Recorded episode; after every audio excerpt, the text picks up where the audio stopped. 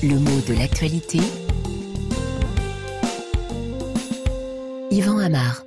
Boris Nadejdin, plus qu'un grain de sable dans la communication du Kremlin.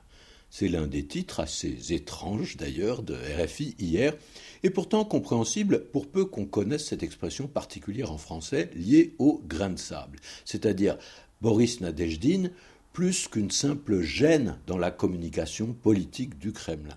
Parce que le grain de sable, c'est bien ce qui fait crisser la machine, hein, euh, qui peut parfois d'ailleurs l'enrayer, la dérégler, peut-être même la stopper. C'est l'idée du grain de sable qui s'est glissé dans un rouage, dans un engrenage, entre deux roues dentées qui s'emboîtent et qui en principe s'entraînent l'une l'autre dans un mouvement bien huilé.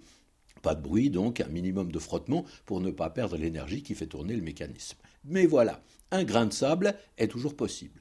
Oh, ce n'est qu'une image, hein, parce qu'un seul grain de sable ne fera probablement pas grand mal au dispositif.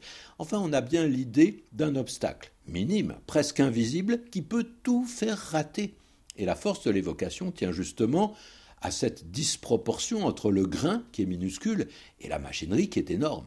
Parce que le grain, par définition, il est tout petit. Il faut dire que ce grain, celui qu'on trouve dans l'épi d'une céréale, n'est pas bien gros. Hein. Le mot a souvent désigné des objets très petits, jusqu'à d'ailleurs pointer carrément la, la petite quantité. Le grain est donc tout proche du brin, et on y fait référence quand on parle de l'esprit de quelqu'un, surtout pour dire qu'il est un peu dérangé. Il a un grain de folie ou, à la négative, il n'a pas un grain d'intelligence ou de bon sens. Ou même, et l'expression est presque figée, il a un grain de fantaisie. Parfois, il a un grain. Si j'ai un petit grain, c'est que je suis un peu dérangé. J'ai une casse qui manque, comme on dit très familièrement, une araignée au plafond. Et on retrouve ce grain dans plus d'une expression. Veiller au grain, par exemple. Est-ce qu'il s'agit de veiller à ce que le grain ne s'envole pas? En principe, non. Cette expression toute faite, elle est fréquente pour dire qu'on surveille une situation. Euh, son sens est même plus précis. Veiller au grain, c'est être vigilant, être là pour alerter.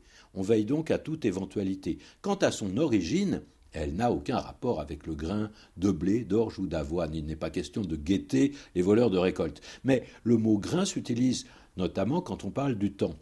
Un grain, c'est une averse violente, généralement assez courte, avec un vent très fort, une bourrasque, hein, une averse de pluie le plus souvent, mais on utilise le mot pour de la neige, et également pour de la grêle, c'est-à-dire de petites boules de glace qui tombent drues. Est-ce à cause de ces grêles, de ces grêlons qu'on a parlé de grains?